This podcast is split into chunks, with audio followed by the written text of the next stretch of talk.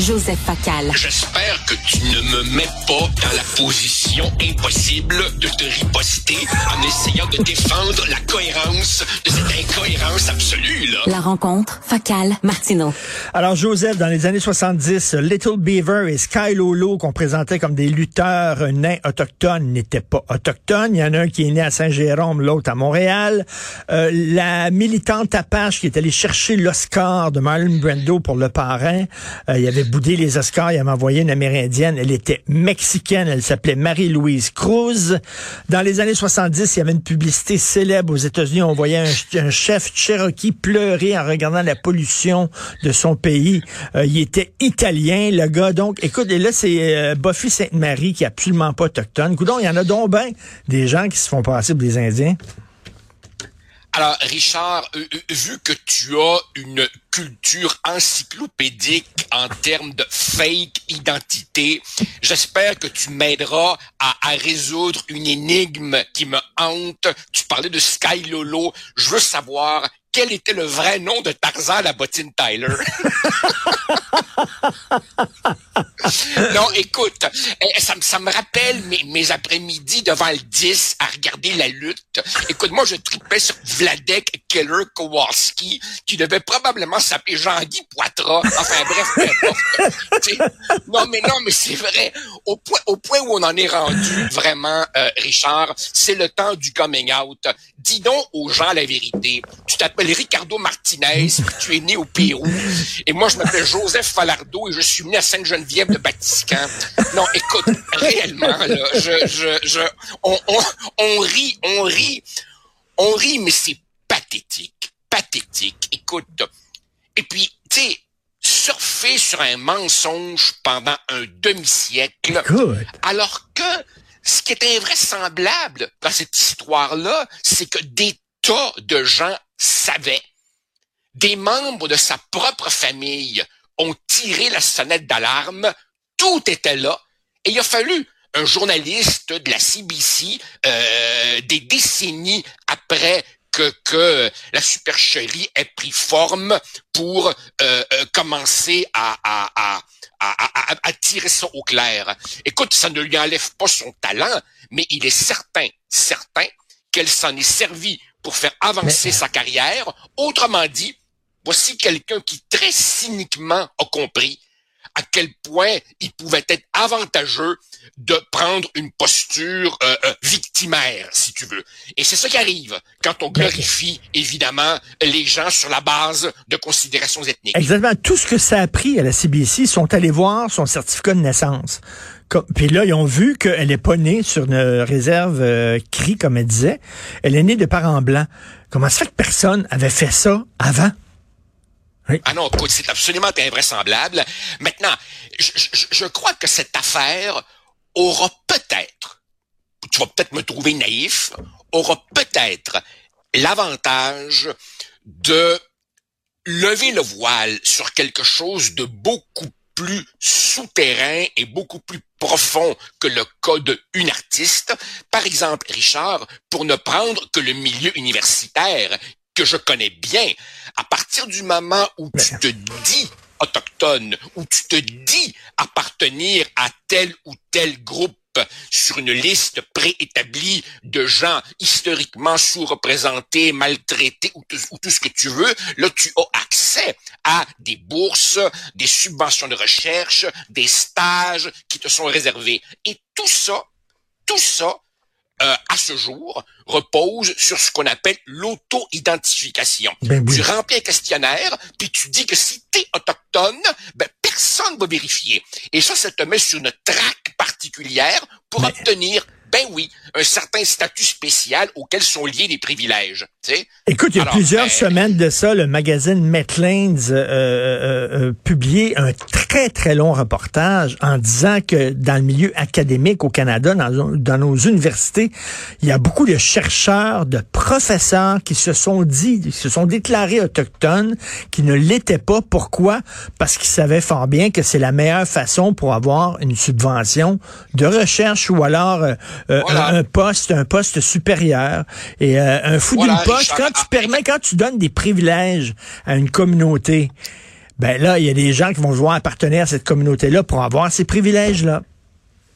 Évidemment, évidemment. Tu sais, Richard, on a beau dire, et c'est pas entièrement faux, que le mot euh, woke, euh, en quelque sorte, s'est élargi et devenu une espèce de mot un peu valise à l'intérieur duquel on retrouve toutes sortes de choses. Mais, mais fondamentalement, euh, ce qui me frappe là-dedans, c'est à quel point une bonne intention, un bon sentiment, une bonne cause peut être instrumentalisé, récupéré par des gens qui y trouvent leur avantage. Autre exemple, autre exemple, ces gens qui se sont fait un nom en devenant des militants de l'antiracisme puis tout d'un coup, t'apprends qu'ils se sont formés une belle petite boîte payante de consultants qui se chargent de faire les formations en équité, diversité et inclusion dans telle entreprise, dans la fonction publique, dans telle administration. Autrement dit, le capitalisme récupère tout,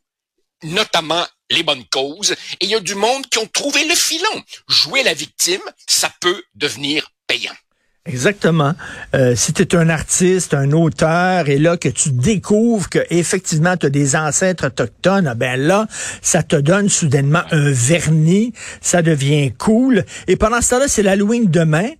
Et on va dire aux enfants, vous n'avez pas le droit de vous déguiser en samouraï, en mariachi, en chef apache. C'est épouvantable alors que cette femme-là a fait carrière là-dessus et a fait euh, gagner des prix internationaux. Écoute. Puis on va emmerder les petits-enfants.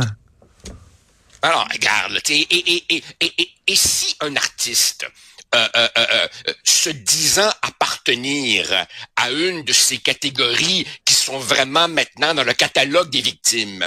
Et si un de ces artistes publiait un, un, un, CD ou, ou, un livre absolument pourri, est-ce qu'on oserait dire qu'il est pourri? Ben non, on mettrait des gants blancs jusqu'aux épaules. Enfin. Enfin.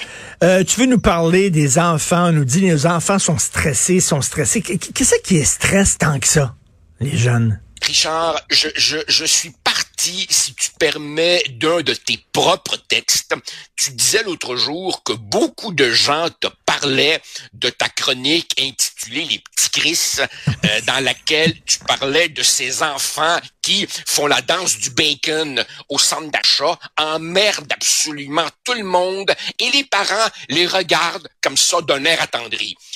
Ce qui me frappe là-dedans, Richard, c'est qu'on pourrait croire on pourrait croire que dans l'esprit de ses parents, laisser l'enfant faire à sa tête est la voie royale vers le bonheur. Il sera épanoui, ta, ta, ta, ta, ta. En réalité, comme tu viens de le dire, il n'y a pas, il n'y a jamais eu de jeunes aussi anxieux et dépressifs que les, Z, les Y, les milléniaux. À, à divers degrés, ils sont obsédés par la crise climatique, le racisme, leur identité sexuelle, leur image corporelle, le jugement des autres, les tueries de masse, etc. Et je peux comprendre, bon, que par-dessus ça, on vit dans une société de, de performance. Bon, maintenant, alors là, mon problème, Richard, est le suivant. C'est que pour essayer de les protéger de ça, on a construit autour d'eux une espèce de culture de la sécurité, une culture de l'ultra-protection. Et je pense que, euh, au, fond, on, s'est complètement trompé. Mm. Par exemple, as-tu remarqué à quel point les enfants aujourd'hui, contrairement à ta jeunesse et à la mienne, les enfants aujourd'hui n'ont plus de temps pour flâner? Ils sont organisés comme des ministres. On les inscrit à toutes sortes de patentes. Ils n'ont plus de temps pour eux-mêmes. D'un coup, d'un coup, qui pourraient avoir de mauvaises idées en, en, faisant un petit peu à sa tête.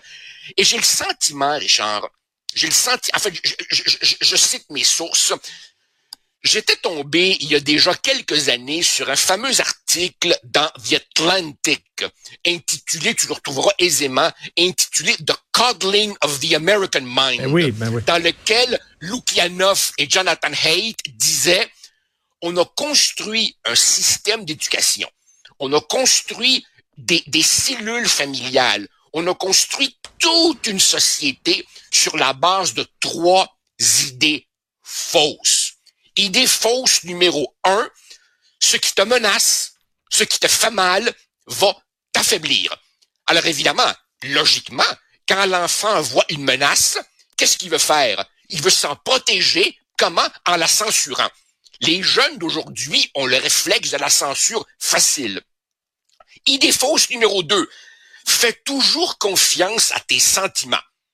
Non, non, tes sentiments ne résument pas l'univers. Il y a aussi quelque chose qui s'appelle la réalité objective. Alors évidemment, en disant à un enfant que ses sentiments sont rois, la conséquence, on la voit à tous les jours. Ils veulent que le ressenti devienne source de droit. Ah, parce que moi, ça me dérange, on va l'interdire aux autres. Et troisième idée fausse, que la vie serait un combat entre les bons, ceux qui pensent comme moi, et les méchants, ceux qui ne pensent pas comme moi. D'où, évidemment, leur extrême susceptibilité, leur hypersensibilité quand tu leur dis ce qu'ils veulent pas entendre.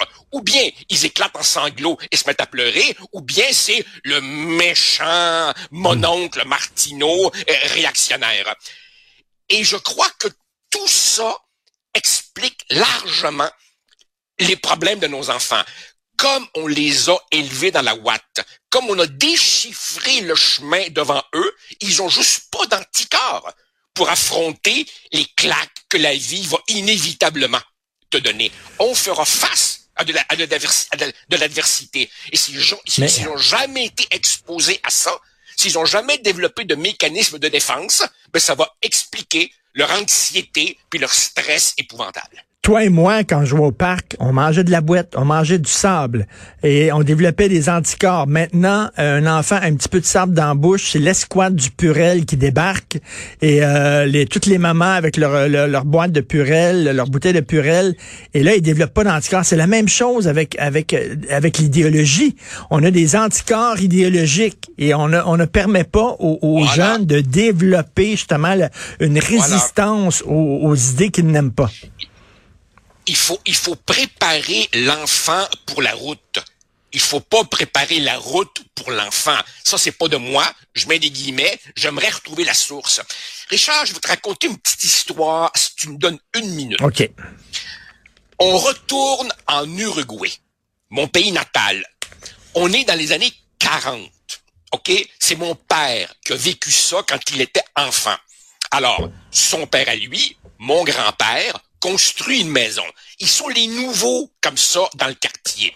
Alors évidemment, mon, père, qui était plutôt un nerd à lunettes, se fait un peu écœurer par les petits bums du quartier. Puis ils sont de l'autre côté de la rue, puis la niaise. Et son père, mon grand-père, lui dit quelque chose comme Je crois que le moment est venu pour toi de faire un statement. Alors évidemment, mon père a compris, il a enlevé ses lunettes, il a tendu les lunettes à son père, qui les a rangées. Mon père a traversé la rue, puis a été se battre avec le, le, le, le, le, bombe de la gang d'en face. Message passé, arrête de m'écœurer. Autrement dit, euh, euh, ne comprenez pas de travers ce que je viens de dire là. Je, je dis pas que j'encourage les, les, les bagarres dans la ruelle. Je dis juste que on peut-tu élever nos enfants dans l'idée que la vie est tough. Oui. La vie est faite d'adversité.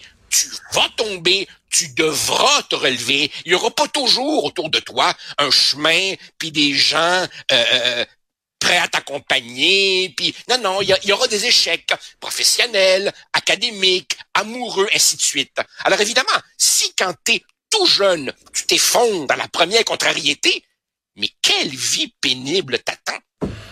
Des petits lapins qui vont se plaindre pour ben, rien. Exactement. Joseph, 2 novembre, ce jeudi, le lancement de ton roman. On va s'en reparler.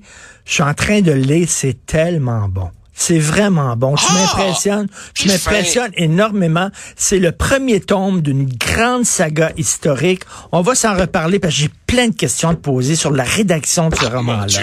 Bref. Euh, avec, plaisir. Merci beaucoup. Merci, Joseph. Bonne Super. Salut. On s'en parle. Salut. Bye.